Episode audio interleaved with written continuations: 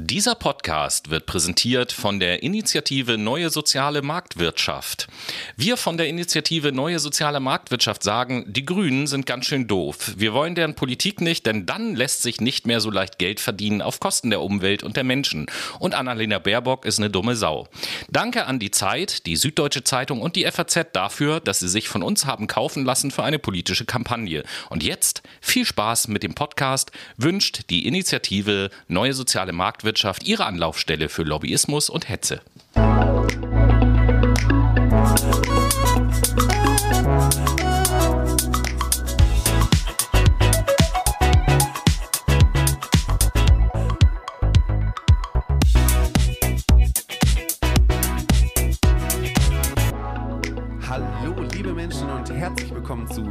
My Brain, euer prophetischer Podcast hier auf Spotify, dieser Apple Music und allen weiteren Podcast-Plattformen, die im Podcast-Universum erhältlich sind.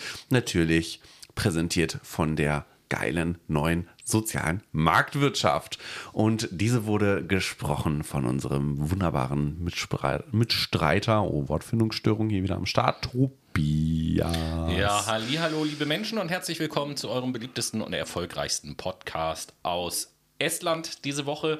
Und ähm, Noah, du sagst gerade von unserem Mitstreiter Tobi, sprichst du also jetzt mittlerweile von dir in der Mehrzahl. Ja, sind wir da auch schon angekommen? Äh, ja, auf jeden Fall. Also ähm, nach unserer letzten klinischen Folge musste ich nochmal in ah, mich gehen verstehe. und habe dann gemerkt, dass ich ein bisschen dissoziativ bin. Finde ich auch du, ganz schön, dann fühle ich mich nicht alleine. Du musstest in euch gehen, ja? In euch, ja. Das ist wie so eine schöne kleine WG in mir, weißt du? Ja, das, ist, das ist ein cooles Bild. Ich habe eine, in meinem Kopf ist eine WG. Eine, nicht schlecht. Eine nicht bunte, schlecht. vielfältige, diverse, an Nationalitäten reiche WG, genau. Sehr cool, sehr cool. Ja, und diese Woche, äh, liebe Leute, ähm, wollen wir uns mit dem Thema Werbung beschäftigen. Genau, das wie ja kann man Thema, eine WG bewerben? Ja, das ist ja ein Thema, was irgendwie allgegenwärtig ist. Jeder von uns hat so seine ganz eigene Erfahrung mit dem Thema Werbung. Und wir haben uns irgendwann gefragt, Mensch, wir haben noch gar nicht so richtig über Werbung gesprochen. Und das ja, obwohl Noah in seinem Studiengang ja durchaus Themen ganz regulär auch behandelt, die, sage ich mal, so grob in den Bereich Werbung, Marketing irgendwie den zumindest berühren. Sagen berühren, so. Äh, antatschen, so. äh, genau, leicht, leicht touchy ist mein Studiengang mit auf Werbung. Jeden Fall, das auf war. jeden Fall viel mehr, als mein Studiengang das getan hat, der äh, klassische ja. Psychologiestudiengang so. Und deswegen haben wir auch gesagt, Mensch, Noah, äh, das ist doch ein bisschen eher äh, dein Thema. Mach doch da mal ein bisschen was zu. Ich habe mir auch so ein paar Gedanken gemacht und da haben wir gesagt, ja, es wird mal Zeit, dass wir das irgendwie zusammenführen und, und uns mit euch mal sprechen über wir austauschen. Genau. Und äh, ja, was haben wir da? Äh, gib unseren Brainies doch mal so einen Überblick, was sie in dieser Sendung erwartet. Was erwartet euch in dieser Sendung? Ja, auf jeden Fall ganz viel Werbung. Ihr habt am Anfang der Folge ja schon mitbekommen, dass wir jetzt auch Werbung schalten, nämlich ganz tolle kreative Werbung. Nein, Spaß. Also, Heute werdet ihr natürlich einen kleinen Abriss darüber bekommen, wie man eigentlich Werbung so definiert. Ist mhm. ja auch mhm. ganz wichtig. Wir reden ein bisschen über was Historisches, gucken uns an, wo Werbung eigentlich überall aufzufinden ist, beziehungsweise was für Arten an Werbung existieren und wollen im Nachgang auch noch mal ein bisschen schauen, was kann man denn werbepsychologisch erklären, euch an die Hand geben, dass ihr so ein minimales Verständnis dafür entwickelt, welche Mechanismen in der Werbung ähm, bedacht werden, untersucht werden, und zwar im psychologischen Kontext. Und dann haben wir gleich am Ende noch ein schönes Quiz.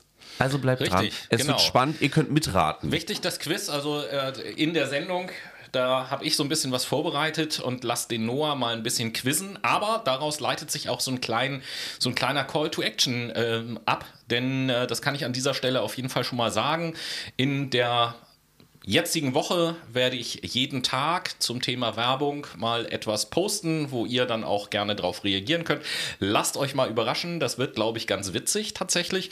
Und es gibt auch noch eine Ankündigung zu machen, fällt mir gerade ein, oh, bevor well. ich das vergesse. Ja, Was ja, denn? genau. Und zwar vielleicht. Ähm, Wir haben herausgefunden, warum das Wort einsilbig drei Silben hat. es hat drei Silben. Genau, Punkt.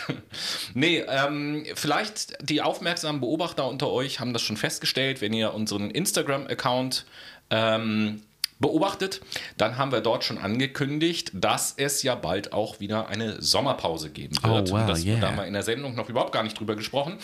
Ähm, am 12.07. wird die letzte Folge vor der Sommerpause als Podcast erscheinen. Das wird unsere Sommerparty sein. Das kennt ihr schon vom letzten Jahr, eine Live-Sendung, die wir am äh, 8.07. aufzeichnen werden im Rahmen einer Live-Übertragung auf YouTube sozusagen. Das heißt, äh, Save the Date sage ich mal. Mhm. 8.7.20.15 Uhr, direkt nach der Tagesschau zur Primetime. Umschalten auf YouTube. Fuck My Brain YouTube-Kanal angucken, da sind wir live. Und wer da sich das nicht einplanen kann, der ist sowieso ein Arsch, aber abgesehen davon können, die, können die Leute dann auf der Tonspur. Sehr verhaltene Reaktion Ja, hier Spaß. wieder mal. Äh, können, können die Leute dann auf der Tonspur ab dem 12. ganz regulär montags ähm, die Live-Sendung dann auch als Podcast sich anhören, aber mit Bild wird es, glaube ich, ein bisschen lustiger. Deswegen freuen wir uns, weil wir auch ein bisschen mit euch interagieren wollen. Und so viel sei aber auch schon gesagt, das kennt ihr von uns, auch während der Sommerpause wird es da die eine oder andere Überraschung geben, aber das verrate ich jetzt noch nicht. Das nur so als Ankündigung, bevor wir jetzt tatsächlich in die Sendung mit der Werbung starten. Und da frage ich den Noah einfach erstmal so ganz naiv. Sag mal, Noah, Werbung, was ist denn das? Werbung, was ist das eigentlich? Naja, Werbung ist ja eigentlich erstmal alles, was um uns herum beworben wird. Das kann man so leicht erstmal auf den Teller legen und sich das schmecken lassen. Aber die jetzt überhaupt Definition wäre ein bisschen zu einfach für unseren Podcast, weil unser natürlich ein bisschen wissenschaftlicher geprägt ist. Werbung ist nämlich die Beeinflussung von verhaltensrelevanten Einstellungen mittels spezifischer Kommunikationsmitteln, die über Kommunikationsmedien verbreitet werden. Was haben wir jetzt also in dieser kleinen Definition herausgefunden? Wir wissen, okay, Werbung ist dafür da, jemanden zu beeinflussen, nämlich jemanden dahin zu beeinflussen, eine bestimmte Einstellung zu einem Produkt oder zu einer Dienstleistung zu entwickeln und dann dazu ein positives Grunderlebnis oder eine positive Grundstimmung dafür zu bekommen. Man nennt das Ganze auch einfach Sympathie. Und aus dieser Sympathie heraus soll derjenige mit dem Produkt der Dienstleistung sympathisieren und es dann kaufen. Und das ist so dieser verhaltensrelevante Aspekt, der sich ergibt, indem Kommunikationsmittel verwendet werden. Das heißt, wenn ich das jetzt mal so in ganz kurz ausdrücke, das Ziel der Werbung ist es, den potenziellen Konsumenten dahingehend zu beeinflussen, dass aus ihm ein Konsument wird. Ganz genau so ist es. Okay, da haben wir das auf jeden Fall schon mal. Und äh, ich muss da auch noch eine Kleinigkeit zu beitragen. Ich bin ja in manchen Sachen immer so ein bisschen der Wortherkunftsfetischist, so nenne ich das jetzt einfach Aha. mal an dieser Stelle. Und natürlich hat auch einfach das Wort Werbung äh, so ein bisschen eine, ja, sag ich mal, eine Geschichte. Und die ist vor allen Dingen ähm, für Deutschland, finde ich, recht interessant. Denn bis oder während des 19. Jahrhunderts noch wurde Werbung immer nur in einem ganz bestimmten Kontext äh, ver, äh, verwendet. Und zwar im Brockhaus von 1848 zum Beispiel. Die ganz dicken Schinken, also die dicken Bücher. Genau. Da taucht der Begriff Werbung schon auf, aber ausschließlich im Zusammenhang der sogenannten Soldatenanwerbung. Mhm. Ja. Und in Deutschland war es nämlich so, dass bis in die 30er Jahre, 1930er Jahre hinein, man eigentlich nicht Werbung gesagt hat, sondern Reklame. Ähm, kennen viele von uns natürlich auch noch. den Woher kommt denn das Wort Reklame? Ja, das kommt natürlich aus dem Französischen von Aha. Reclamer, was so viel bedeutet wie ausrufen oder anpreisen. Passt ja natürlich auch. Reklame könnte auch ein Käse heißen. Oh ja. Ey, ich war neulich im Supermarkt, habe mir da einen neuen Käse gekauft. Ich habe diesen, Reclamé. ich hab diesen Reclamé probiert. Das ist Lecker, so ein, aus Das ist Ziege. so ein Weichkäse, ein Ziegenweichkäse, Reclamé. Der schmeckt richtig gut, kann ich nur empfehlen. Safe. Nee, äh, so, und in den 30er Jahren, ihr wisst eigentlich selber schon Bescheid, wenn es um die 30er Jahre und um Deutschland geht, dann können wir uns jetzt nur über Nazis unterhalten, kann man sagen. Die Nazis, die haben nämlich diesen Begriff verdrängt, weil das angeblich in irgendeiner Art und Weise ein jüdischer Begriff ist. Jüdische Reklame wurde halt irgendwie abgelehnt und wurde ersetzt sozusagen durch den Begriff der deutschen Werbung. Schwierig. Ja, genau. Aber finde ich schön. da sind wir ja schon so ein bisschen so in dieser geschichtlichen Entwicklung der Das wollte ich nämlich gerade sagen. Finde ich schön, dass du was Historisches Ja. ansprichst, weil wir natürlich auch so ein bisschen beleuchten wollen, wie die Werbung quasi entstand, beziehungsweise welchen Verlauf Werbung eigentlich im gesellschaftlichen Kontext hat. Da Und bin ich jetzt mal, da bin ich jetzt mal gespannt äh, bei deiner ersten Station, die du nennst, wann es jetzt also den ersten Werbespot gegeben hat. der erste Werbespot wurde quasi 800 vor Christus Ah, erfunden. na klar. Auf welchem Sender lief der denn da? Auf RTL Christus. RTL. Christus, Safe. genau. Nein. Ähm, 800 vor Christus war es nämlich so, dass Menschen erstmals zeitversetzte Mitteilungen an eine breite Masse mit Hilfe von bemalten Tafeln veröffentlichten. Ah, Es Werbeplakate. wurden nämlich diese, ja, ich meine, die zehn Gebote waren ja auch auf irgendwelche Tafeln gekloppt. Ne? Das Hör ist mir ja auf quasi. Geboten, da sind wir schon wieder bei dieser Initiative Neue Marktwirtschaft, da, neue soziale Marktwirtschaft, die da ja in den Zeitungen Annalena Baerbock mit den Moses-Geboten abgebildet haben. Ja, das ist aber auch so ein, ein, toll, ein tolles visuelles Bild, was man da bekommt Darüber von äh, den Tafeln. Und da machen wir jetzt auch, wir machen jetzt nicht weiter soziale Marktwirtschaft, Nein, nein, da es unterhalten geht wir jetzt uns hier um Werbung. Gerne, das weiß ich schon. So, Gerne. bitte. Es geht Zurück- hier aber jetzt um Werbung. ne? Werbung. Zurück zur Werbung. Es geht nämlich weiter. Da gab es nämlich einen riesigen Zeitsprung von 800 von Christus dann hin bis zum 14. Jahrhundert. Und da kamen nämlich die ersten Werbeprofis auf den Markt. Nämlich waren damals Marktplätze zentrale Werbeorte beziehungsweise auch Handelsplätze. Nämlich Händler boten ja ihre Ware an und haben ja auch versucht, das an die Kunden zu. Die Kunden haben dann ein bisschen gefalscht um die Preise und ähm, um die Ware gut an den Mann zu bringen, dass man am Ende auch nicht mit vielen Lebensmitteln als Händler nach Hause fahren musste, haben die Leute dann gesagt, ja geil, stelle ich mir einen Marktschreier hier vor, der dann meine Ware bewirbt. Der, der am lautesten schreit, der kriegt ja am meisten Aufmerksamkeit und dadurch ist die Wahrscheinlichkeit höher, dass meine Produkte gekauft werden. Marktschreier im Übrigen als äh, Tipp für euch Brainies da draußen lassen sich außerhalb von Corona-Zeiten, muss ich dazu sagen, auch heute noch beobachten. Wer sowas noch nie gesehen hat, dem empfehle ich einen Wochenendtrip nach Hamburg und einen Besuch sonntags morgens auf dem Fischmarkt. Um fünf. Dort könnt ihr nämlich noch Marktschreier erleben. Ganz genau so ist es. Lohnt sich auch, wenn man vor allen Dingen sau besoffen von der Reeperbahn Richtung ähm, Um dort sein Frühstück Fischmarkt, richtig. Äh, solange es drin bleibt, ist natürlich die ganze Sache. Ne? Ja, ich glaube, wer so heftig gesoffen hat, dass das Frühstück nicht drin bleibt, der geht auch nicht auf den Fischmarkt. Ach du, ich glaube, da gibt es einige.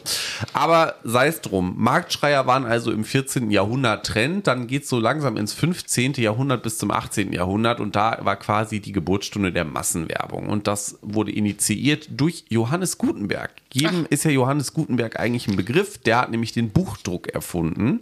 Und der Buchdruck war quasi dann das Massenmedium, was geschaffen wurde. Und dadurch wurde dann Wissen vervielfältigt und verbreitet. Dementsprechend wurde das an viele Konsumenten verteilt. Ne? Die haben dann die Bücher gekauft, beispielsweise von Johannes Gutenberg natürlich auch. Ne? Ich meine, wenn man das schon erfindet, kann man ja auch ein Buch drucken. In dem Sinn hat man auch Werbung für seine Produkte gemacht.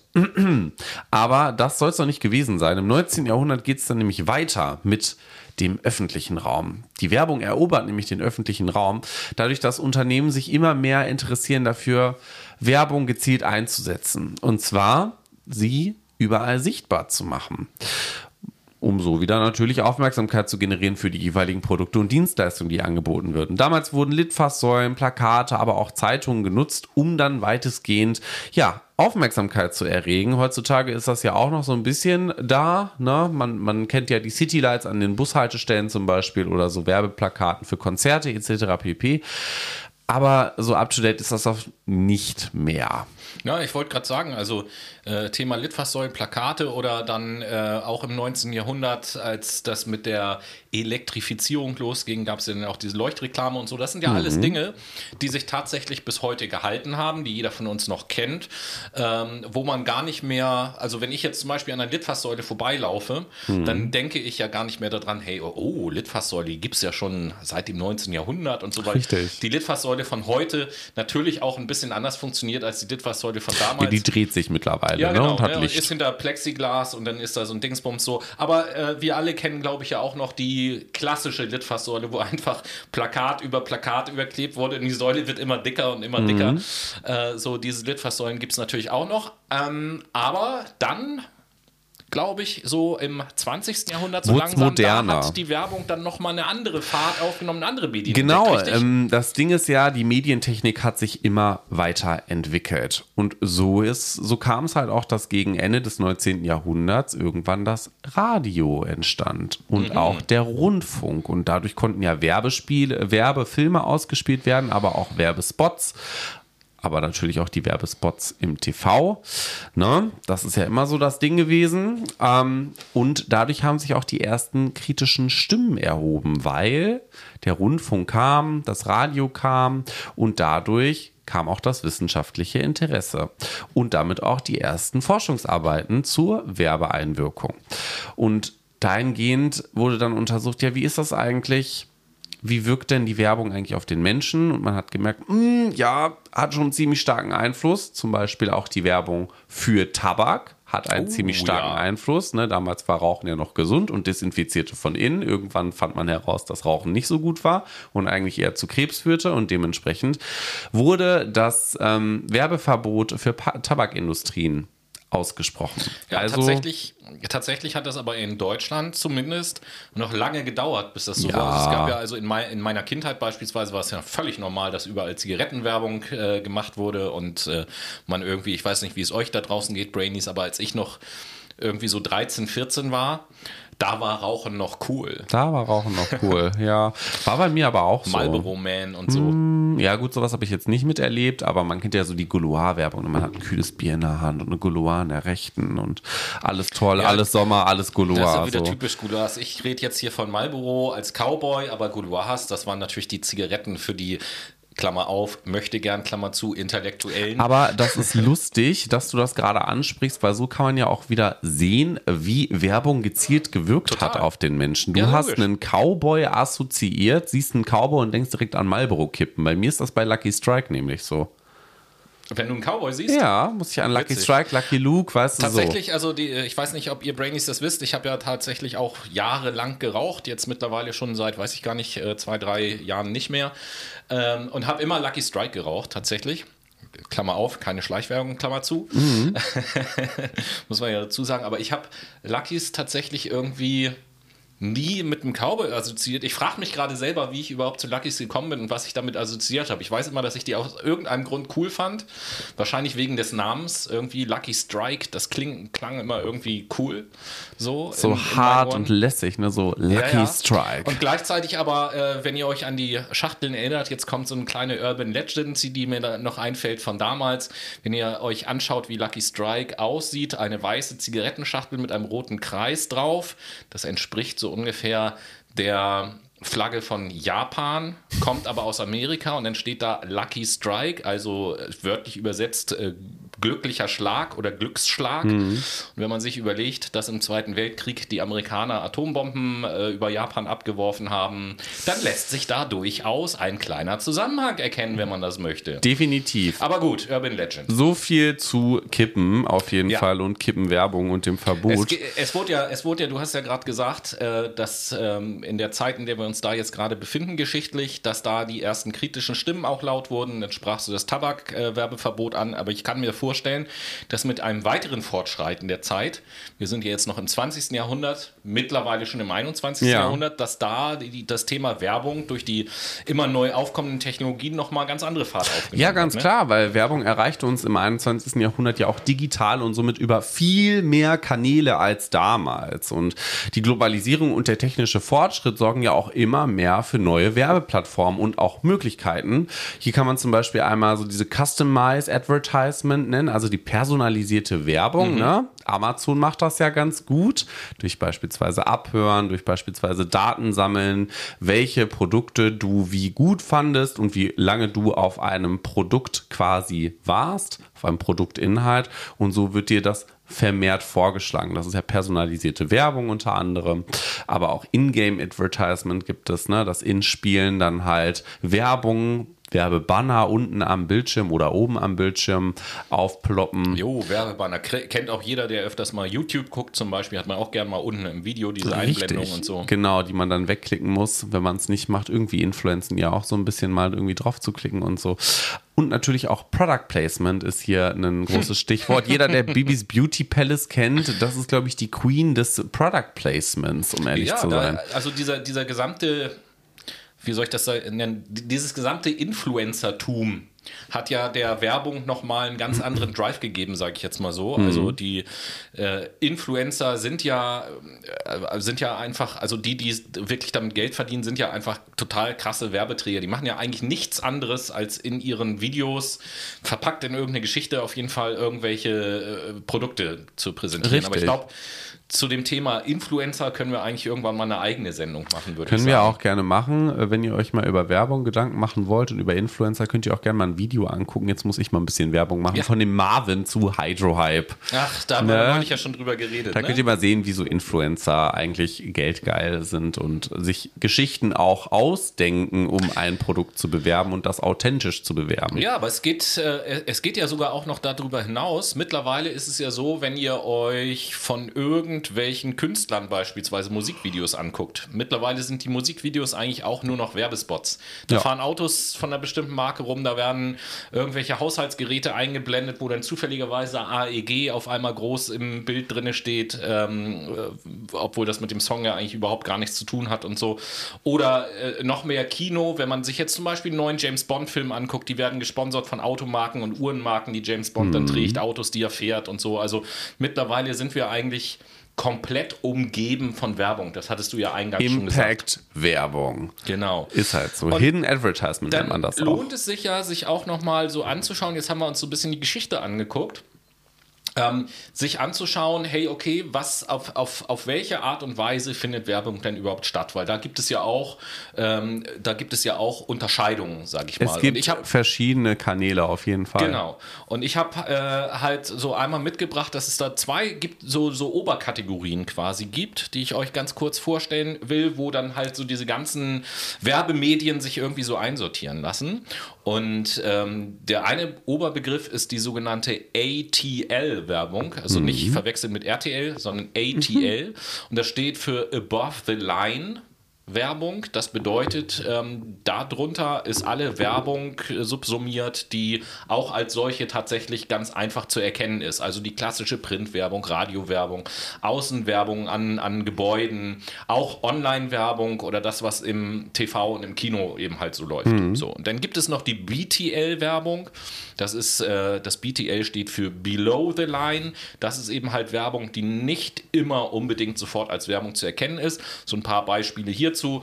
Äh, Öffentlichkeitsarbeit von Unternehmen kann das sein, Messen oder Ausstellungen können das sein, Sponsoring für Sportveranstaltungen oder auch Eventmarketing. Das gibt ja. ja manchmal Veranstaltungen, wo man hingeht zum Feiern und sagt, oh, super günstiger Eintritt, ist ja cool, so eine Veranstaltung für so wenig Geld. Und dann gibt es aber eben halt nur Getränke von einem bestimmten Hersteller oder so, der das Ganze sponsort.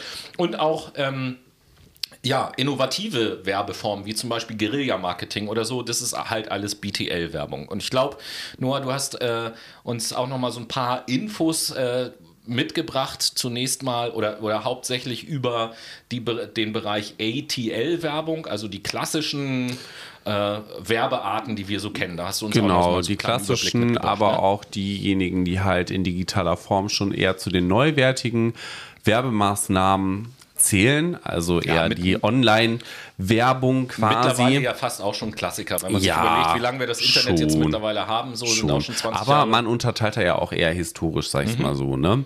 Oder zwischen analog und digital. Ne? Ja, Zumindest ja, das, was damals so analog war. Und äh, Tobi hat es gerade eben schon mal mit den äh, LT, ATLs angesprochen, nämlich äh, Fernsehwerbespots zum Beispiel. Ähm, kennt man ja eher so, wenn man auf Pro7 unterwegs ist. Ne? man guckt einen Film, 20.15 Uhr der Film geht los und um 20.30 Uhr. Und um, ja, ich wollte jetzt 20.30 Uhr sagen, es ist so ein Viertelstundentakt, habe ich immer das Alles Gefühl. Gut. Dann hat man so zwischen fünf und sieben Minuten Werbespots, die dann eingespielt werden. Die sind sau nervig, man skippt dann immer rum, aber irgendwie sind die auch leicht zur gleichen Zeit dann auf verschiedenen Sendern, alle in der Werbung und so. Also das äh, versteht man so grundsätzlich eher von einem Fernsehwerbespot, aber natürlich sind die auch nicht wegzudenken, weil damit nehmen letztendlich die ganzen ähm, ja, Fernsehsender auch ihre Gelder ein. Ne? Mhm. Und so kann halt auch eine breite Masse angesprochen werden. Auch eine äh, vielleicht interessante Info, euch wird das bestimmt schon aufgefallen sein. Ich weiß nicht, ob ihr euch da mal Gedanken drüber gemacht habt. Jetzt hat Noah beispielhaft gerade äh, den Sender Pro7 angesprochen. Privatfernsehen, es gibt natürlich auch das öffentlich-rechtliche Fernsehen. Auch dort gibt es Werbung. Allerdings äh, ist es beim öffentlich-rechtlichen Fernsehen so, dass, äh, ich hoffe, ich sage jetzt nichts Falsches, ich habe es nicht recherchiert, ab ist mir 20.15 Uhr nicht mehr. Genau, ab, äh, genau genommen ab 20 Uhr. Ab 20 Uhr gibt es keine Werbung mehr. Also die Werbung vor der Tagesschau sozusagen ist die letzte Werbung äh, im öffentlich-rechtlichen Fernsehen und danach darf da keine Werbung Ja, mehr aber ich muss auch sagen, Also, die Werbung auf ARD es sind irgendwie vier Spots oder so und das war's halt. Ne? Also es ist auch schon sehr reduziert. Ja, und also ganz früher als, als Kind fand ich die Werbung im ZDF immer super, weil da kam ja zwischen jedem Werbespot immer so ein kurzer Clip mit den Meinzelmännchen. Jo. So. Das, das fand ich natürlich cool. Das, das Ding ist mir schon so ein bisschen. sweet. Ja, musst du mehr äh, ZDF gucken. Vormittags. Ja, gut, vormittags habe ich selten Zeit, ZDF Das zu gucken. glaub ich. Gibt's, gibt's die Meinzelmännchen noch? Ich weiß ja, es also gar ich nicht. glaube, am Wochenende irgendwie mal vormittags, vor fünf Jahren habe ich die da gesehen. Was Ja. zerbrechen wir uns den Kopf? Brainies, wenn irgendjemand da draußen das weiß, ob es die Meinzelmännchen noch gibt, dann bitte mal eine kurze Nachricht an uns. Bitte mal ganz kurz sagen, ob ihr das Mainzelmännchen irgendwo in eurer Wohnung entdeckt habt. Wenn es mit euch redet, gerne dann auch noch mal einen Psychotherapeuten anrufen. Ich glaube, das ist ja nicht so gut, ne? Ja, aber dann Aber- äh, lass uns vom Fernsehen doch zu dem Medium wechseln, was uns so ein bisschen näher ist. Ja, quasi schon. Also das, was wir hier machen, Podcasten, geht ja auch schon in die Richtung Radio. Und Radiowerbung ist ja auch ähnlich zu der TV-Werbung, könnte man sagen. Aber hier fehlt das Visuelle. Und das Radio ist ja auch ein Massenmedium. Und ähm, dementsprechend dient das auch ja, einer breiten Zielgruppenansprache, kann man genauso sagen. Die Kosten sind aber auch so ein bisschen geringer als im Fernsehen, weil natürlich der visuelle Kanal fehlt, das ist ganz klar. Und um Zuhörer erreichen zu können, hat man sich gefragt, ja gut, wie schafft man das denn eigentlich dann im Radio, wenn man so Spots fährt bzw. spielt, muss man natürlich auf Wiederholung, aber auch auf Unterhaltsamkeit setzen. Denn geht ins Ohr, bleibt im Kopf, ist wahrscheinlich für euch alle so ein kleiner Trigger, würde ich sagen. Radio geht ins Ohr, bleibt im Kopf, ist ja auch sehr oft am Tag Das gelaufen ist- und Alter, ist und es Das ist, ist. Meta-Werbung. Das ist Das ist Meta-Werbung. Meta-Werbung. Das ist Werbung für Werbung. Ja. Eigentlich pervers, aber okay. Das ist schon krass, ne? Aber durch diese Wiederholung beispielsweise oder auch die Unterhaltsamkeit, das sind ja zwei essentielle Faktoren, um halt die Bindung zum einen, aber auch das Interesse an einem Produkt zu steigern. Und das Ganze, wir sind jetzt wieder so in der Lernpsychologie drinne, um das Ganze auch im Gedächtnis zu halten, weil wir lernen ja durch Wiederholung, durch Konditionierung in dem Fall. Und je mehr wir es hören, desto eher können wir uns auch an etwas erinnern, wenn wir es irgendwie in unserer Außenwelt auf einem Plakat oder so sehen. Aber ich habe gerade eben schon äh, Plakate angesprochen, da können wir auch gerne nochmal auf das Thema Außenwerbung eingehen, denn Außenwerbung meint eigentlich alle Arten von Werbung, die so im öffentlichen Raum stattfinden. Und hier sind zum Beispiel lackierte Fahrzeuge gemeint, beziehungsweise bedruckte Fahrzeuge sind es ja heutzutage eher mehr. Plakatwerbung, aber auch die Litfaßsäulen oder Leuchtreklamen, die wir vorhin angesprochen haben.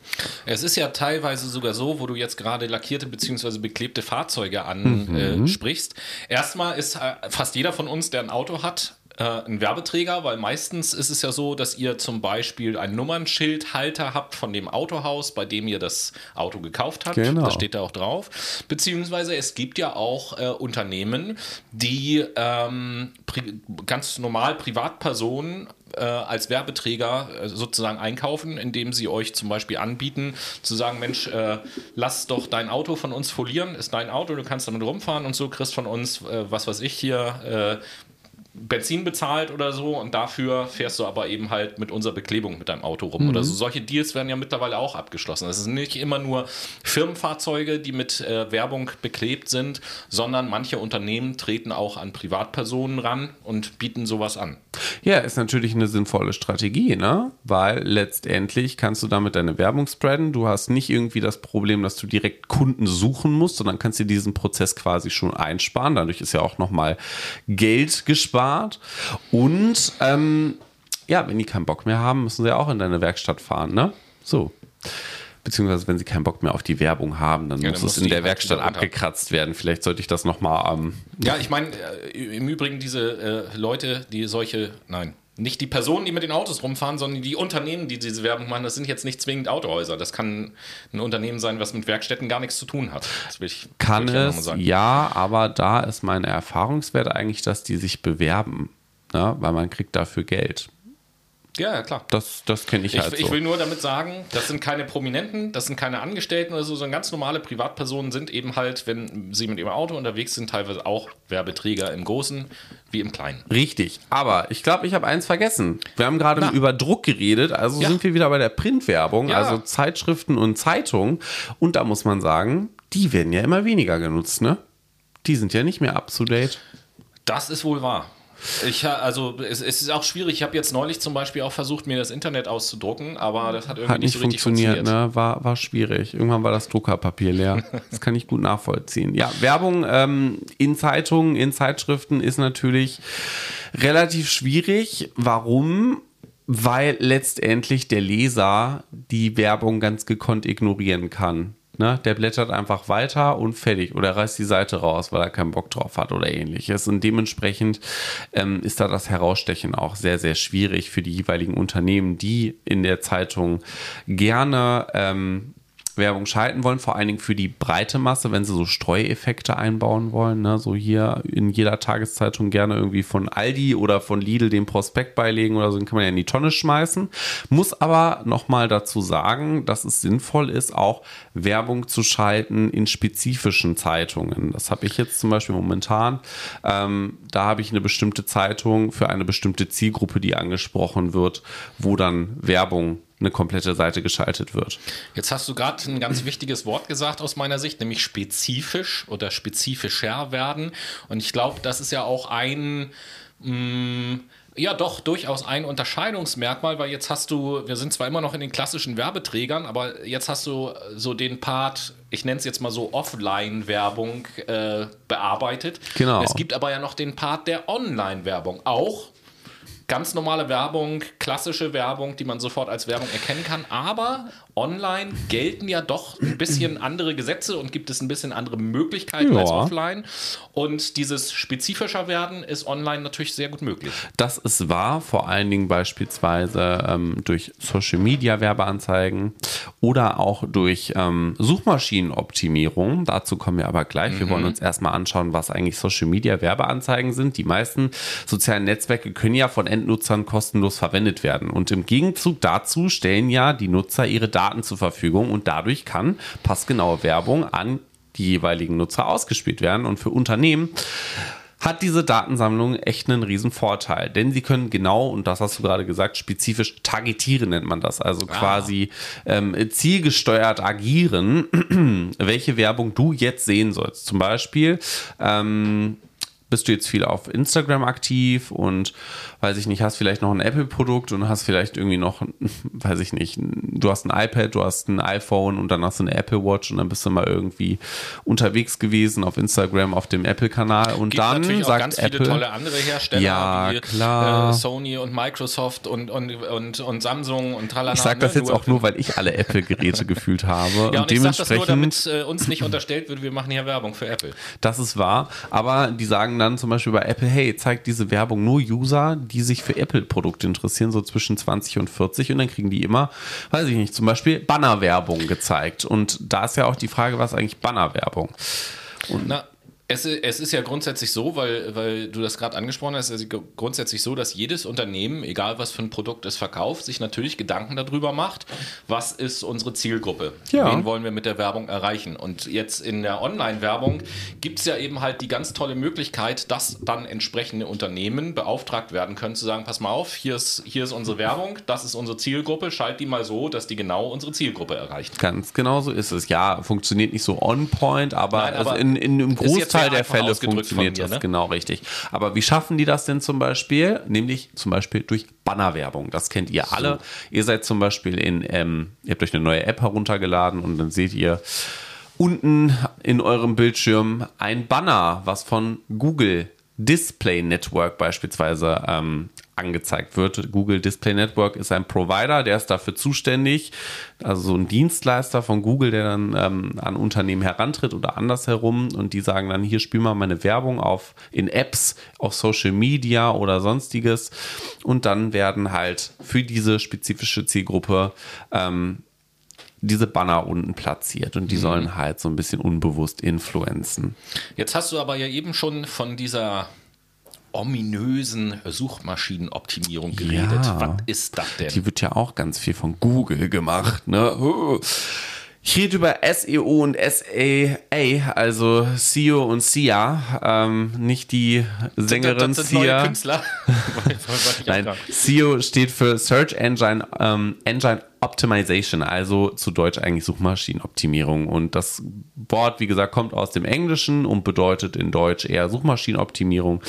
Beim SEO geht es eher darum, die eigene Website im Suchmaschinenranking auf die erste Seite zu bekommen. Ah. Ihr kennt das, ihr gebt irgendwelche Keywords auf Google ein und dann stehen oben halt ganz viele, ja, Webseiten untereinander im Ranking und dann steht immer an der linken Seite Anzeige, Anzeige, Anzeige, Anzeige und das sind quasi die Dinger, ja, die durch SEA gemacht wurden. Also das Ganze hängt so ein bisschen zusammen. Ne? Ähm, bei SEO ist es halt so, dass man durch Verlinkungen, durch Bilder, durch Keywords auf seiner Webseite es schafft, dass man halt ähm, vermehrt auf in diesem Google-Ranking auftritt. Und beim SEA ist es halt so, dass es bezahlt ist, also dass du dann diese Anzeigen hast und dementsprechend hoch platziert wirst. SEA übrigens, das hattest du gerade eben vergessen zu erwähnen, im Gegensatz zu SEO heißt SEA Search Engine Ad, äh, whoop, Advertisement. So. Genau, richtig. Bezahlte Suchmaschinenoptimierung.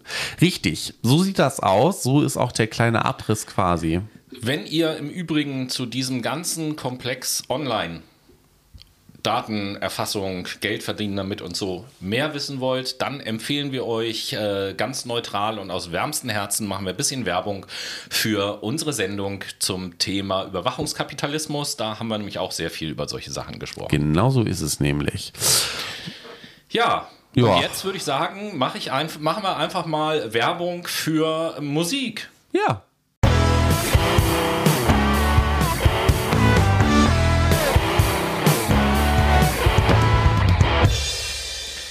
Werbung. Late Machado Playlist, die beste Playlist der Welt. Jetzt reinhören auf Spotify und überall, wo es Playlists gibt. Nein, herzlich willkommen Well. zu unserer Playlist. Ähm, ganz kurz gefragt, Noah, heute an diesem werbereichen Tag, welchen Song setzt du als erstes auf die Playlist? Äh, ich setze Euphemism von Tash Sultana und Dan Vanille auf die Playlist. Und Ja, du so? gewissermaßen passt das ja auch. Manche Werbungen sind ja auch ein Euphemismus. Ähm, ja, auch ich habe einen Song rausgesucht, der gewissermaßen passend zum Thema Werbung ist, nämlich von der Band Life of Agony, das Lied Let's Pretend. Mhm. Viel Spaß beim Hören und damit legen wir los mit dem zweiten Teil, nachdem wir im ersten Teil jetzt so ein bisschen darüber geredet haben, was ist Werbung und auf, dem Weg, auf welchen Wegen findet das so statt und wie hat sich das so entwickelt, wollen wir jetzt so ein paar Stichworte aus der Psychologie mal erwähnen, die mit Werbung Genau. zu tun haben. Was, Ne? Wer beschäftigt sich denn in der Psychologie eigentlich ganz genau mit Werbung und so ein bisschen auch mit dem Markt, der hinter Ich Werbung mal sagen, steht? der Werbepsychologe. Genau, richtig. Und ähm, wie wir alle schon aus unseren psychologischen Sendungen wissen, ist ja die Psychologie davon geprägt, das Erleben und Verhalten von Menschen ein bisschen zu untersuchen und äh, zu identifizieren und dann auch ein bisschen zu analysieren und zu interpretieren und so. Und genauso ist es in der Werbepsychologie.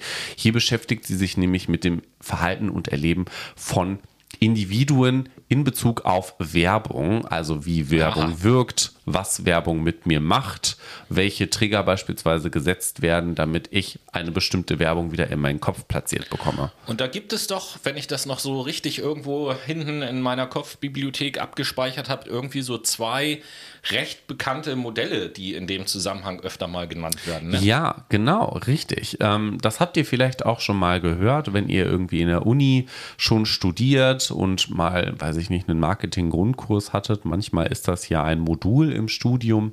Dann werdet ihr bestimmt mal über die AIDA-Formel oder das AIDA-Modell gestolpert sein oder auch das SOR-Modell. Was ist denn das, was ist denn das AIDA-Modell? Das klingt mir beide schon wieder so ganz verdächtig nach, nach etwas, was äh, unsere, eine unserer Lieblingsbezeichnungen äh, quasi ist. Nämlich, äh, vielleicht kannst du das Fachwort den Brainies noch sagen für ein, Ein Wort, dessen. Akronym genau, ist das. Das sind doch beides wieder Akronyme, oder? Genau, ja. In der Psychologie Happy wird ja Akronym Day. viel mit Akronymen gearbeitet und tatsächlich schauen sich beide Modelle an, wie Werbung wirkt und wie dann Verhalten entsteht. Und das AIDA-Modell, wie das Akronym, das Wort Akronym schon sagt, steckt hinter jedem Buchstaben ein Wort. Und bei AIDA ist es so, dass es sich um Attention, Interest, Desire und Action handelt. Mhm. Attention steht hier eher dafür, dass man eine Reaktion, beziehungsweise dass man Aufmerksamkeit aufbaut und dass die so, ich halte das jetzt einfach ein bisschen einfach hier. Ja.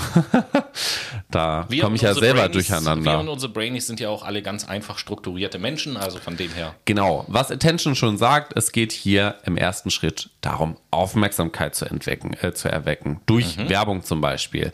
Um dann im nächsten Schritt Interest, also Interesse aufzubauen als Reaktion. Ah. Um dann ein Interesse für ein bestimmtes Produkt, eine Dienstleistung ähm, herzustellen, um dann im nächsten Schritt auf Basis dieser Interesse oder dieses Interesses, man muss ja, was heißt Genitiv, glaube ich?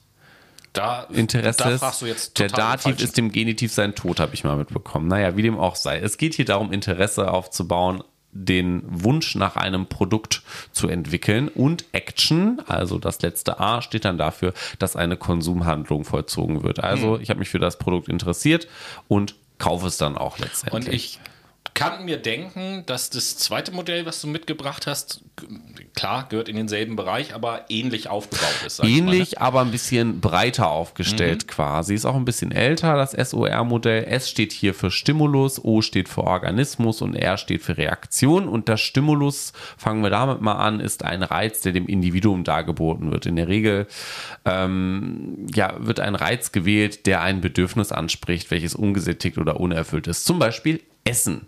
Ne? Mm, Man macht jetzt zum Beispiel Hunger. Ja, genau, richtig. Oh, Oh, da sehe ich ein Pla Plakat. Das sieht ja lecker aus. Richtig. Das muss ich mir mal kaufen. So, jetzt haben wir einen Stimulus gesetzt und jetzt sagt der menschliche Organismus, oh, ich muss das psychisch verarbeiten. Ich nehme den Reiz wahr und ordne das ein und entwickle zu diesem Reiz eine Einstellung. Zum Beispiel, hm, ja, ich sehe Essen, ich bekomme ein Hungergefühl. Und dann kommt das R, die Reaktion, die sich als Verhaltensweise bemerkbar macht. In dem Fall zum Beispiel dieses bestimmte Produkt an Essen zu kaufen, kann aber auch manchmal eine Fehl Fehlreiz dann sein, dann kauft man irgendwie, weiß ich nicht, eine Bratwurst, obwohl da ein Döner abgebildet war auf dem Plakat, ne? Da fällt mir tatsächlich eine, eine, eine Werbestory ein, die ich mal erlebt habe, die ganz gut auch auf diese Modelle tatsächlich passt. Ähm, in meiner Jugendzeit, da gab es ja noch kein Internet, da gab es auch in Deutschland zunächst mal zumindest die Automarke Hyundai noch nicht. Mhm. Und irgendwann hat Hyundai angefangen, als sie in den deutschen Markt wollten, auch natürlich Werbung zu machen. Und da war es bei mir so, wo ich damals unterwegs war, dass viele Plakate halt hingen, wo immer so ein Kussmund drauf war und dann einfach nur Hyundai da stand. Und ich hatte immer keine Ahnung, was Hyundai ist. Und allein dadurch ist bei mir eine gewisse Aufmerksamkeit und Neugier erzeugt worden, weil ich mich immer gefragt habe, was ist das? Was ist das? Ich möchte das wissen. Meine Neugierde wurde geweckt.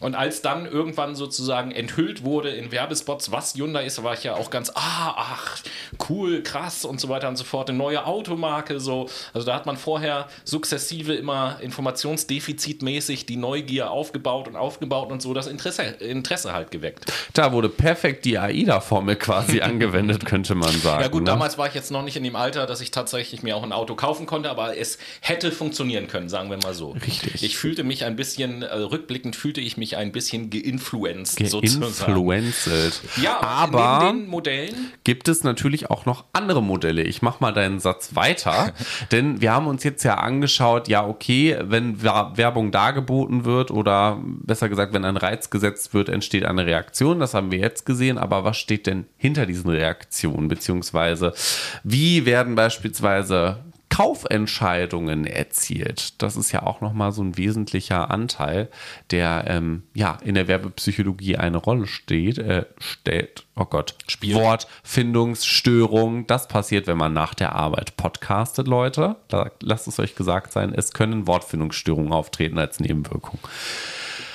Aber ich würde sagen, im ersten Schritt schauen wir uns dann mal an, worum es geht, Tobias. Worum geht es denn da bei Kaufentscheidungen? Wie nennt man das denn im Fachjargon eigentlich?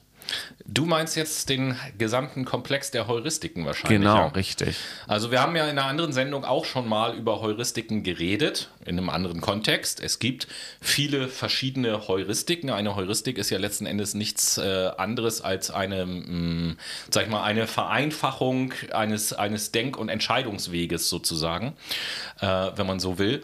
Und es gibt eben bestimmte Heuristiken, die von der Werbung besonders gerne benutzt werden. Ne? Zum unter anderem eine, über die wir schon mal gesprochen haben, die Verfügbarkeitsheuristik zum Beispiel. Und da wird euch Noah jetzt kurz sagen, was die Ver Verfügbarkeitsheuristik ist. Ja, ähm, die Verfügbarkeitsheuristik besagt ja eigentlich nur zwei Dinge. Nämlich, dass wir uns für ein Produkt entscheiden, welches wir entweder, was leichter verfügbar ist, also dass wir ähm, Dinge, die leichter verfügbar sind für uns, anhand des Informationsgehalts oder an die wir uns leichter erinnern, die kaufen wir auch eher. Also so ein Produkt, was ich quasi mein Leben lang schon kenne und in meinem Kopf äh, ständig ist. Und wenn ich an Schokolade denke, denke ich automatisch an Milka sozusagen. Quasi, Dann ja. äh, greife ich auch eher zum Milka als zu irgendeinem anderen Produkt. Ne? Es gibt im Übrigen ja auch so ein kleines bisschen die Umkehrung äh, in Werbung und Marketing. Ihr kennt das sicherlich aus dem Supermarkt auch, wenn da Angebote sind, immer so schön mit dem Zusatz, nur solange der Vorrat reicht. Natürlich reicht der Vorrat, ich will nicht sagen endlos, aber reicht hin. Aber diese Formulierung ist eine sogenannte künstliche Verknappung, die auch bei uns oftmals einen Kaufimpuls auslöst, so nach dem Motto, uh, ich muss jetzt zugreifen, weil vielleicht morgen gibt es das nicht mehr. Richtig, das wirkt sehr animierend. Aber lass uns doch gerne nochmal weitergehen und uns Ja. eine weitere Heuristik Ja. anschauen, nämlich die Anker-Anpassungheuristik. Die bedeutet nämlich, dass der Mensch seine Entscheidung häufig von einem beliebten Referenzpunkt aus trifft. Was soll das heißen? Stell dir mal vor, du möchtest jetzt ein Buch bestellen und empfindest einen Preis von circa 20 Euro dafür sehr angemessen. Ja. Dann ist das in etwa der Preis, den du gefühlt durchschnittlich auch in der Vergangenheit für Bücher gezahlt hast. In diesem Fall sind 20 Euro also der Referenzwert, beziehungsweise der Anker. Kostet jetzt ein Buch 50 Euro, würdest du das natürlich als sehr teuer empfinden und das Buch vermutlich eher nicht so kaufen. Naja, und dabei vernachlässigen wir, deswegen ist es ja eine Verkürzung, dabei vernachlässigen wir natürlich immer, was ist denn das für ein Buch, was ist der Inhalt? Und wir wissen, also jeder Student weiß ja beispielsweise, dass 50 Euro für ein Fachbuch ist das, äh, sind 50 Euro total Stani. normal. So, oder sagen wir mal sogar auch 60 Euro äh, für Mhm. irgendein Lehrbuch so in dem Bereich. Ne? Im Vergleich zu einem Roman ist das natürlich halt sehr, sehr teuer. Aber äh, da macht man sich ja manchmal dann auch überhaupt gar keine Gedanken, welcher Aufwand äh, steckt denn hinter dem Produkt. Okay, Anker, interessant. Aber dann gibt es ja auch noch, äh, dann gibt's ja auch noch die ähm, Expertenheuristik, da kann ich vielleicht ein paar Richtig. Worte zu sagen. Gerne. Das kennt ihr alle, äh, umgangssprachlich äh, wird das dann auch gerne als Testimonial bezeichnet. Da geht es letzten Endes darum, dass irgendwelche Leute, die aus irgendeinem Grund, und das sage ich ganz bewusst so, von uns als Experten oder als seriös, verlässlich, vertrauensvoll wahrgenommen werden, gerne für Werbezwecke benutzt werden, weil wir dann natürlich implizit irgendwie sagen, naja, gut, wenn der das Produkt empfiehlt, dann kann das ja gar nicht so schlecht sein, sonst würde er das ja gar nicht machen. So, was weiß ich hier, Thomas Gottschalk, Günther Jauch oder äh, sucht's euch aus oder irgendwelche anderen Sportler, Musiker oder keine Ahnung was. Sportwerbung ist auf jeden Fall immer ein gutes Etwas dafür. Ne? Ja, gibt- du hast den klar. Experten, der die Run-Nike-Schuhe trägt und du kaufst sie natürlich, Natürlich, wenn der ja sagt, die sind Läufer, klasse. Der muss ja wissen, ob das gut ist. So. Klar, gar keine Genau so Frage. ist es halt. Aber dementsprechend setzt auch beispielsweise die Sympathieheuristik an, beziehungsweise Attraktivitätsheuristik. Und die kommt zum Tragen, wenn wir Personen als schön oder sympathisch empfinden und überzeugt davon sind, dass diese ja, Person dadurch einfach mehr Vertrauen in uns aufbauen kann. Hier greift auch unter anderem der Halo-Effekt, dass man hübschere Menschen beispielsweise als deutlich intelligenter einschätzt und dementsprechend ist die auch so ein bisschen mit dieser Expertenheuristik verknüpft. Tatsächlich, ich hoffe, ich sage jetzt nichts Falsches. Wenn ihr mehr über den Halo-Effekt äh, wissen wollt, dann ganz besonderer Moment, glaube ich, dann könnt ihr euch die allererste äh, Folge von Fuck My Brain angucken. Da reden wir über Wahl und Wahlwerbung und all sowas. Und ich glaube, da taucht der Halo-Effekt auch auf. Und in der Sendung, äh, ja, spinne ich denn? Ähm, wo wir allgemein über Wahrnehmungsverzerrung reden, da sprechen wir auch über den Halo-Effekt. Möglich. Ja, und äh, zu guter Letzt gibt es auch noch die sogenannte Konsensheuristik. Und das, äh, wie fast der Name schon sagt, Da geht es letzten Endes darum, dass wir uns eher von einer Mehrheit als von einer Minderheit überzeugen lassen. Und das Interessante an diesen Heuristiken ist ja, es muss überhaupt gar keine äh, reelle Mehrheit sein. Das reicht manchmal schon aus, wenn in der Werbung so Sachen gesagt werden wie äh, schon über eine Million zufriedene Kunden oder irgendetwas in diese Richtung. Schon über 150 zufriedene Kunden reicht auch tatsächlich. Ja, aber kommt immer auf den Kontext an, Genau. inwieweit das Produkt bekannt ist und wie viele Leute das auch nutzen würden. Weiß ich nicht, wenn du jetzt eine Tierhaarbürste anbieten würdest, würden wahrscheinlich, weiß ich nicht, 300 Leute reichen. 300 Ja, ähm, Katzenbesitzer waren mit dieser Bürste zufrieden. Man sieht das ja auch immer auf Amazon in den Rezensionen zum Beispiel. Das hat dann 4,5 Sterne und 300 haben bewertet. So, wenn man das jetzt bei einem Duschgel machen würde, wäre jetzt nicht so gut. Genau, also es geht immer um die äh, Größe der Zielgruppe irgendwo auch. Ja, und zu guter Letzt in dem ersten Teil dieser Sendung äh, wollen wir auch nochmal auf eine Sache äh, hinweisen, dass, also wir haben ja vorhin gesagt, äh, Werbung äh, nimmt Einfluss auf unser Verhalten und so weiter und so fort. Kurz gesagt, manipuliert das Ganze. Und äh, die Werbung hat da natürlich verschiedenste Dinge äh, sich ausgedacht, wie man äh, manipulieren kann. Was in den letzten Jahren immer sehr, sehr beliebt ist und beliebter wurde, ist das Thema der Gütesiegel beispielsweise so.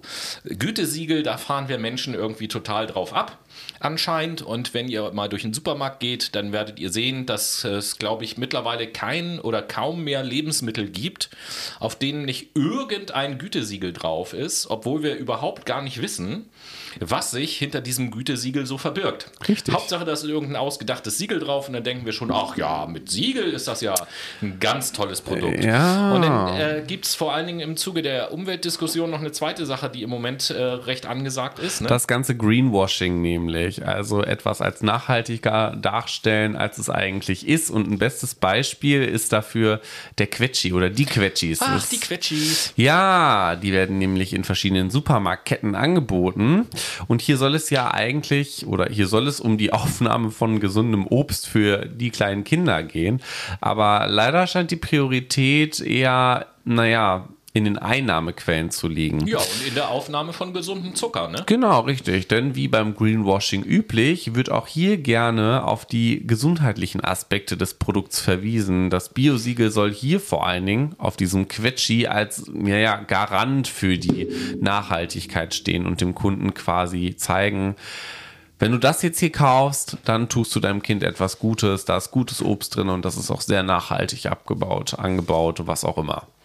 Ja, und eins darf man nicht vergessen, so zum Abschluss des zweiten Teils, ähm, das, und es heißt ja nicht umsonst Werbeindustrie, ähm, mit dem Thema Werbung wird unheimlich viel Geld umgesetzt. Wie viel? Ja, man, man kann sagen, dass so über die letzten Jahre, das schwankt natürlich von Jahr zu Jahr immer ein bisschen, aber in Deutschland es pro Jahr ungefähr Werbeeinnahmen gibt in Höhe von circa 20 Milliarden Euro. Jawollo. Ne, also das ist das Geld, Das ist was äh, Unternehmen dafür bezahlen, um Werbung zu schalten. Also das, da ist alles mit drin, was jetzt Fernsehsender einnehmen dafür, dass sie Werbung ausstrahlen, was Zeitungen einnehmen dafür, dass sie Werbeanzeigen schalten, was eben halt über Internet ähm, von äh, den ganzen Werbetreibenden halt eingenommen wird und so. Also ist schon ein bedeutender Wirtschaftsfaktor auf jeden Fall.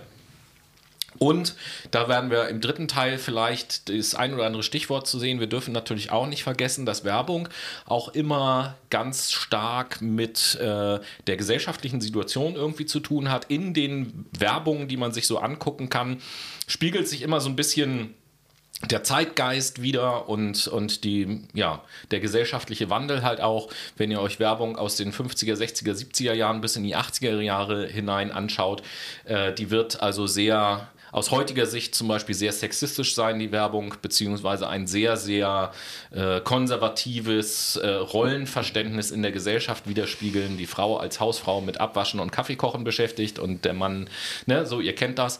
Das hat sich in den Werbungen wiedergespiegelt und auch heute, wenn man Werbung anguckt, spielt, spiegelt sich immer die Zeichen der Zeit wieder. Und das größte Zeichen der Zeit gerade ist, dass wir jetzt wieder Musik machen.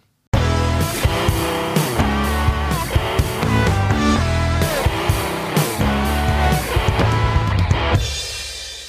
hier ist die Late Machado Playlist wieder mit der geilsten Musik des Universums. Und welches äh, geile Lied setzt der geile Noah Ein jetzt als zweites auf, Saugeiles die, auf Lied. die Playlist? Au- Ein saugeiles Lied, nämlich von Walk the Moon.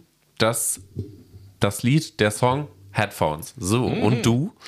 Ich äh, glaube, da ist was im Busch und deswegen setze ich von der Sendung, äh, von der Band Bush das Lied Little Things auf die Playlist. lol. Okay, lol, kennst du nicht? Juhu, ich habe endlich wieder einen Song gefunden, der dir nichts sagt. Das war. Wir sind im dritten Teil wir sind angelangt. Im dritten Teil. Und äh, Noah ist schon ganz nervös die ganze Zeit, weil Ja. er nicht so richtig weiß, was im dritten Teil passiert. Was denn, passiert denn jetzt? Äh, um auch den Unterhaltungswert dieser Sendung so ein kleines bisschen noch zu steigern und euch nicht nur mit trockenen Fachinformationen zuzuballern, habe ich mir überlegt, im dritten Teil machen wir oder macht, machen wir mal mit dem Noah so ein kleines, ich nenne es mal Werbequiz. Das heißt, Okay. ich werde jetzt äh, aus, aus meiner Sicht ähm, sehr, sehr bekannte Werbeslogans einfach vorlesen und du musst mal gucken, ob du weißt, für welche Marke dieser Werbeslogans steht oder mal stand. Sind eben halt auch ältere Sachen dabei. Und äh, genau das äh, habe ich am Anfang der Sendung, glaube ich, ja schon äh, auch angekündigt. Call to Action für euch. Ne? Ich werde in der jetzigen Woche jeden Tag auf äh, Instagram in unserer Story mal ähm, Werbeslogans einblenden, äh, in die Story packen. Und zwar welche, die wir jetzt nicht in dieser Sendung besprechen. Und bin mal gespannt, ob ihr noch wisst, zu welchen Marken dieser Werbeslogan gehört. Lasst euch da mal überraschen. Fangen wir einfach mal an. Fangen wir ganz einfach an zum Reinkommen. Das wirst du mit Sicherheit wissen. Einfach nur drei Worte. Quadratisch, praktisch, gut. Milchschnitte. Nein. Hanuta. Nein, auch falsch. Knoppers. U- Ups, äh, hätte ich jetzt gedacht, dass du es sofort weißt. Quadratisch, praktisch gut. Ja. Das, wäre Also du bist bei, bei Süßigkeiten bist du auf jeden Fall schon mal ich richtig. dachte, Kinder-Country, weiß ich nicht. Eine Marke, die es schon viel länger gibt als. Äh, ne, nee, Hanuta. nee, Rittersport wäre es gewesen. Ach so, oh. Gut. ja, siehst du, ich habe gar keine Ahnung von Werbung. Versuche ich es mal mit dem nächsten. Wohnst du noch oder lebst du schon? Ikea. Richtig. Ikea, wohnst du noch oder lebst du schon? Dann der Das nächste. war aber eher niederländisch. Dann, dann der nächste Spruch, äh, das wirst du auch wissen, außerdem haben wir über die Marke schon gesprochen. Die zarteste Versuchung, seit es Schokolade gibt. Duplo? Nee, das ist die längste Praline der Welt. Ja, das kommt später noch. Äh, Es gibt nur eine Schokoladenmarke, über die wir in dem äh, zweiten Teil der Sendung schon gesprochen haben. Aber gut, Milka wäre es gewesen. war die zarteste, Ver da fällt mir nur die Kuh ein. Ja, Nur die lila Kuh. Das war's. Die gehört zu Milka, oder? Ja, nicht? ja, aber ich höre da doch nie zu. Die Kuh ist so faszinierend. Also. Gut, machen wir das Steh nächste. auf Kühe. Machen wir das nächste. Nichts ist unmöglich. Automarke, so viel sei gesagt. Nichts, da fragst du den richtigen. Ich habe nicht mal einen Führerschein. Affen haben immer für die Marke Werbung gemacht. Toyota, genau. Das läuft ja. Da habe ich mir echt was Gutes ausgedacht, wo du von kein. Ja, sehr passende Aussage zu dir. Ähm, ich bin doch nicht blöd. Saturn? Nee, Mediamarkt. Mediamarkt, richtig. Ah, Saturn ist Geiz, ist geil. So. So, jetzt, jetzt wird es aber einfach, wenn du das nicht weißt. Ähm, am Anfang ist eine Lücke, weil da stände das, äh, der Mm, Markenname, Punkt, Punkt, Punkt, macht Kinder froh und Erwachsene ebenso. Haribo macht Kinder Ja, so. froh und Ah, Erwachsene ebenso. Wenigstens mal. Sterben Wei- wirst weißt du sowieso. Schneller geht's mit Marlboro. Rest gibt dir den Rest. Weißt du denn auch, wofür Haribo überhaupt steht? Also was Haribo bedeutet ja was. Äh, Bla bla, BO steht für Bonn. Genau, Hans Riegel Bonn. So. Äh, guten Freunden gibt mal ein Küsschen. Ferrero. So. 3, 2, 1 Mainz.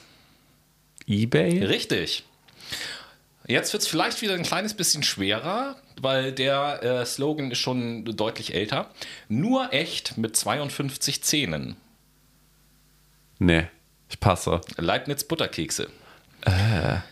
Wir bleiben beim Essen, äh, gehen aber in einen anderen Produktbereich, damit Sie auch morgen noch kraftvoll zubeißen können. Cookie Dent? Nee, fast, fast, fast. Also bist auf jeden Fall äh, deutlich im richtigen Bereich. Es geht um eine Zahncreme-Firma und äh, das wäre Bi Bio-Wolfs. Blender Meat. Ah. Wecken den Tiger in dir. Hast du bestimmt auch schon mal gegessen. Hä? Snickers? Nee, das ist nicht. Ich, du bist nicht du, wenn. Frühstück. Die wecken den Tiger in Ja, dir. nämlich die Kellogg's Ah, Frosties. Sorry, ach so, ja, okay, ja. Kleine Torte statt vieler Worte. Nee, das kenne ich gar nicht. Yes Torti. Was ist das denn? Kennst du Yes? Noch nicht mal das Nee. Produkt kennst Nein. du? Ja, wie soll ich das jetzt beschreiben? Also Yes, yes Torti ist im Prinzip eine Torte in Schokoriegelgröße. So, also außen Schokolade drumrum und innen ein bisschen weicher Teig und ein bisschen Creme und so weiter und so fort. Okay. Ja, gut, das liegt aber wahrscheinlich auch daran, dass ich sowas nicht esse. Gut, dann äh, auch wieder etwas Älteres und das würde ich, das würde ich heute als durchaus kontrovers bezeichnen, nämlich so wertvoll wie ein kleines Steak. Da, da verdreht, ihr könnt das jetzt gerade leider nicht sehen, aber da guckt Noah schon ganz komisch, weil das ja natürlich auch äh, erstmal eine komische Headline ist. Fruchtzwerge tatsächlich. So wertvoll wie ein kleines Steak. Ja, damit wurde früher für Fruchtzwerge Werbung, gemacht, wo man halt sagt, so aus, aus heutiger Sicht, so erstmal, wo gibt es einen Zusammenhang zwischen quasi Joghurt und Steak? So. Ja, den sehe ich auch nicht. Ne? Ja, aber das, das war früher eine Aussage, dass man gesagt hat, na, ein Steak, hat man ja früher gesagt, ein Steak ist ja was Gutes. So, das ist ja gesund, wenn man ein Steak isst und so weiter und so fort. Und wenn man dann halt so. sagt, so wertvoll wie ein kleines Steak, dann sagt man, hey, okay, dieser kleine Fruchtzwergepott mit Joghurt drinne, der vor Zucker ja nur so strotzt, ist also, als wenn ich ein Steak essen würde. Ist ja super. Okay. Weird. Dann, äh, da geht es jetzt, obwohl doch ist der Werbeslogan auch. Dank der Werbung, sonst würden wir diese Orte überhaupt gar nicht kennen. während, ich, ich liebe es, während in Villarriba schon, äh, während Villarriba schon feiert, wird in Villabajo noch geschrubbt. Du willst mir nicht sagen, dass du Villarriba und Villabajo auch nicht kennst, Nee. ne? Ferry Ultra. Was, äh, der Ferry Das ist ein Ultra? Waschmittel, ein Spülmittel, Geschirrspülmittel. Ah, nee. So, Nee. und natürlich gibt es Villa Riba und Villa Bajo überhaupt nicht, aber äh, ich glaube, alle da draußen. Ich, ich sehe schon die Kommentare von den Brainies zu diesem dritten Teil der Sendung, dass sie alle sagen: Ja, kenne ich, kenne ich. Wieso kennt Noah das alles nicht? Weil ich kein Fernsehen gucke. Also wir sind, wir sind fast durch und für manche Sachen bist du tatsächlich auch zu jung, stelle ich gerade fest. Aber äh, einen hast du jetzt selber gesagt, den habe ich hier auch auf dem Zettel Duplo. stehen. Die wahrscheinlich längste Praline der Welt. mein Genau. Penis. Ja, äh, denn äh, Noah hat einen Duplo-Penis. Und äh, das letzte, was ich Bitte habe, nicht reinbeißen. das muss ich mit einem kleinen, äh, schlecht nachgemachten Akzent tatsächlich vorlesen, weil das Original auch so war. Und der lautet da: Ich habe gar kein Auto. Weißt du auch nicht? Okay. Was? Nes Nescafé Cappuccino. Was? Ja, da gab es eben halt so einen Typen, ich weiß Okay, jetzt gar nicht, wie er hieß. Eine, ein, eins habe ich noch für dich. Ma café è veramente perfetto, solo con... Giotto. Richtig! Nat natürlich. Ich, ich, hoffe, ich hoffe, dass ihr, wenn ich die Werbeslogans poste, euch ein bisschen besser auskennt als Noah. Das ist jetzt keine Kritik. Eigentlich ist es ja gut, wenn man das alles überhaupt gar nicht kennt. Ich bin nicht so influenced wie ihr alle. So influenced. Aber ich hoffe auch vielleicht auch mal Rückmeldung für euch. War das jetzt, war das jetzt für den Noah zu schwer, die Sachen, die ich genommen habe? Ich habe das alles äh, für sehr, sehr bekannte Werbeslogans gehalten. Gern mal eine Rückmeldung dazu. Und natürlich beteiligt euch, euch auch gerne an dem, was ich in die Instagram-Story packe. Ich bin einfach mal gespannt, wie viele Werbeslogans ihr so kennt. Kleiner Hinweis, äh, die Werbeslogans, die ich verwenden werde, ich gucke gerade nochmal nach, ich habe sie hier stehen, ja, doch, das sind alles Werbungen, die schon so ein bisschen älter sind. Ich glaube, keine davon läuft aktuell mehr im Fernsehen. Tatsächlich bei einer Marke, die ich gerade sehe, ist die Werbung dafür mittlerweile sogar verboten. Aber äh, manche von euch werden es trotzdem kennen. Und ich hoffe, ihr habt von denen, die ich jetzt eben genannt habe, auch ein paar Werbeslogans wiedererkannt. Und das vielleicht so als... Ähm, sage ich mal, als Abschlussbemerkung von mir zu dieser Sendung ist ja, dass es durchaus erstaunlich ist, was Werbung machen kann, dahingehend, dass wir manchmal ja schon seit Ewigkeiten Werbung nicht mehr gesehen oder gehört haben. Vielleicht gibt es diese Firma überhaupt gar nicht mehr und trotzdem auch 10 oder manchmal 20 Jahre später erinnern wir uns an Werbeslogans. Das zeigt schon, wie die Werbung sozusagen früher und auch heute noch in unser Gehirn teilweise reingehämmert wird. So. Richtig. Richtig. Richtig. Und damit sind wir am Ende der Sendung. Genau. Nächste Woche werden wir uns äh, mit der Fragestellung beschäftigen, wie, opti äh, wie optimiere ich meinen Selbsthass. Super. Und ähm, ja, ansonsten, mir hat es Spaß gemacht. Ich hoffe, Mir euch auch.